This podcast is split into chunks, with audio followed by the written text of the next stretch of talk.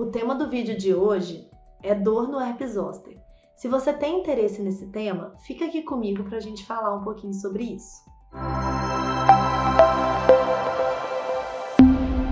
Olá, meu nome é Bruna, sou neurologista, especialista em dor, e hoje nós vamos falar sobre dor no herpes zoster, sobre a neuralgia pós-herpética. Primeiramente, o que eu queria explicar para vocês é sobre o herpes zoster. O que, que é o agente? Qual que é o agente causador do herpes zoster? É um vírus. E o vírus que causa herpes zoster é o vírus da catapora, é o vírus varicela zoster. Então, é um herpes vírus do tipo DNA que persiste de forma latente no sistema nervoso depois que a pessoa tem catapora. Muitas vezes é na infância mesmo que a pessoa tem catapora, e esse vírus persiste por décadas, por toda a vida do indivíduo, depois dessa infecção primária pela varicela, tá? Quando a gente fala em herpes zoster, é uma doença infecciosa, é relativamente comum, é comum no dia a dia, tá? É provocada pela reativação do vírus da catapora, caracterizada por lesões na pele e manifestações dolorosas na área desse acometimento, na área da lesão. E o que é neuralgia pós-herpética? O termo neuralgia pós-herpética é utilizado para denominar a persistência da dor no trajeto do nervo ou da raiz nervosa afetada após no mínimo um mês. E a dor é o sintoma que mais incomoda o paciente, geralmente, tá? E pode causar um sofrimento muito, muito significativo. Qual que é o impacto disso na população? Por que, que a gente está falando sobre herpes zoster? Por que eu falo sobre isso? Qual que é a importância de se falar sobre o herpes zoster? Porque, primeiro, é comum uma a cada três pessoas podem desenvolver o zoster ao longo da sua vida. Das pessoas que têm a lesão, até 20% dessas pessoas vão ter dor, vão ter a neuralgia pós-herpética. Essa frequência e a severidade, a gravidade da neuralgia pós-herpética aumenta com o avançar da idade. Então, nos pacientes idosos, principalmente os pacientes acima de 80 anos, eles são um grupo de risco para terem dor. Até 30% desses pacientes que têm o herpes acima de 80 anos têm a neuralgia pós-herpética. Então, para você ter a dor, nem sempre você vai ter a dor depois da lesão. Mas o fator de risco para você ter a dor depois da lesão é ser um paciente idoso. Além da idade, os fatores de risco para desenvolver a neuralgia pós-herpética é a presença de um pródromo. O que, que é isso? É um paciente que já tem uma dor ou uma sensação desagradável antes dessas lesões se manifestarem. Então é um paciente que começa a ter um incômodo, um desconforto em determinada região do corpo, por exemplo, no tórax, e aí ele começa a ter essa dor, depois de alguns dias as lesões aparecem. Isso é um fator de risco também para a neuralgia pós-herpética.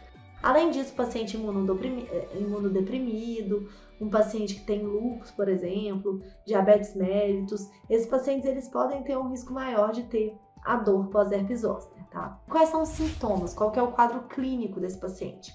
Bom, o quadro clínico se inicia com dor mesmo, desconforto leve a moderado na pele do paciente que tem o herpes zoster e geralmente naquela área da raiz ou do nervo acometido. Acompanha, respeita a linha média do corpo, então geralmente é unilateral, é mais comum no tórax, mas pode ter no olho, no tórax, aqui no olho não, né? Na região que eu digo periorbital, aqui nessa região da face, no tórax, no, no abdômen, na coxa. Esse paciente começa a ter esse desconforto, dor e as lesões começam a surgir. Como são as lesões?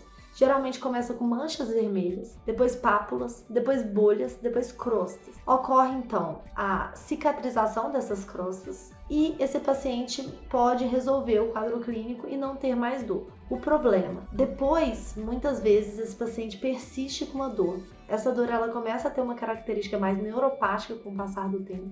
E na neuralgia pós-herpética, que é quando essa dor persiste por mais um mês, essa característica é bem neuropática geralmente, intensa, em choque, queimação, formigamento, dormência, alfinetada, agulhada, coceira, pode estar associada a alteração de sensibilidade, a alodínia, que é quando o paciente só encosta na área da afetada, na área da dor e já tem a dor, ou seja, o estímulo não doloroso já provoca a dor desse paciente. Então, uma camiseta, por exemplo, encostando na pele do paciente já pode gerar dor. Então, é uma doença debilitante tem um impacto grande na população, causa muito sofrimento e tem tratamento. É importante saber que na neurologia pós-herpética nós temos tratamento. Nós seguimos um protocolo de tratamento de uma dor neuropática localizada. Então, o tratamento ele deve ser feito primeiramente com fármacos, com drogas mesmo antiepilépticas e anticonvulsivantes. Nós podemos associar essas drogas, nós podemos aumentar a dose progressivamente. O tratamento tópico também tem seu lugar na neurologia pós-herpética, principalmente sempre temos que ver se, se, a área já está cicatrizada, se não tem lesões ativas, bolha, vesícula, crosta, para não irritar mais ainda essa pele. Mas quando a pele já está cicatrizada, nós temos que lançar mão sim de terapia tópica para esse paciente. Emplastros de lidocaína, por exemplo, emplastros de capsaicina que ainda não temos no Brasil, mas deve chegar nos próximos anos. É, pomadas manipuladas de lidocaína com outros fármacos. A toxina botulínica também é muito falada para neurologia pós-diabética. Tem ganhado cada vez mais destaque no, da, no tratamento da dor desse paciente. E tem evidência científica no tratamento da neurologia pós-herpética. Então é importante nós falarmos também sobre a toxina botulínica.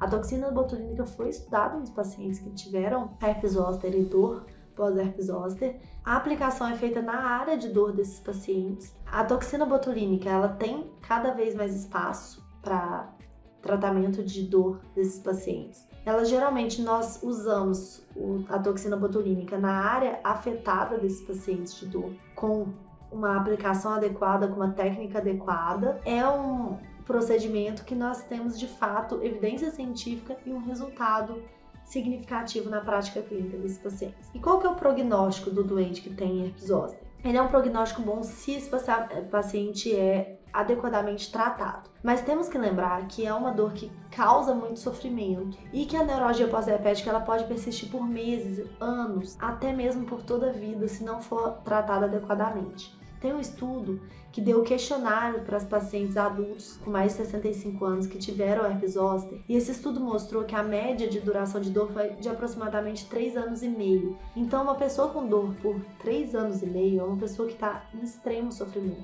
Tem que, temos que tratar adequadamente esse paciente. Por quê?